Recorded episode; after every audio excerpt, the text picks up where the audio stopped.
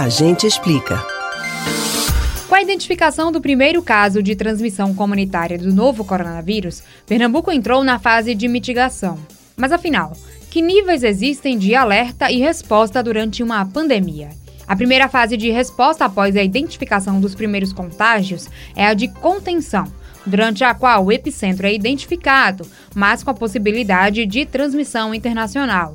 É também durante esta fase em que são identificados casos importados. A expectativa é que, neste período, o risco de contágio seja baixo, verificando a mobilização de meios de resposta para o que for necessário. A segunda fase corresponde à contenção alargada, que é quando identificam cadeias secundárias de transmissão e casos importados sem cadeias secundárias. Depois vem a fase de mitigação, que prevê a transmissão local de ambiente fechado e a transmissão comunitária. Nesta fase já estão estabelecidas as cadeias de transmissão do novo coronavírus em território nacional, com as medidas de prevenção a revelarem-se insuficientes. Como o nome indica, é nessa fase que se devem reunir esforços para atenuar e limitar os efeitos da Covid-19, assim como a sua propagação, com o objetivo de diminuir a taxa de mortalidade.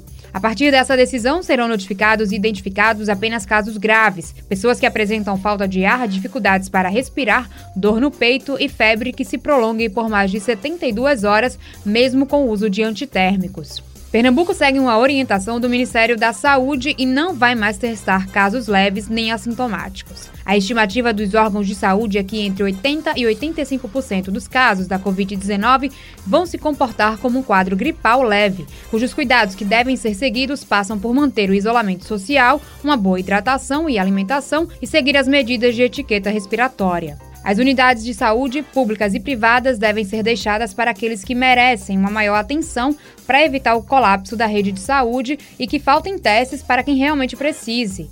É importante ressaltar que recém-nascidos, gestantes e puerpérias, até 45 dias após o parto, idosos e pessoas com doenças crônicas devem procurar uma unidade de saúde para receber a devida assistência. Você pode ouvir novamente o conteúdo do Agente Explica no site da Rádio Jornal ou nos principais aplicativos de podcasts, Spotify, Google e Apple Podcasts. Camila Brandão para o Rádio Livre.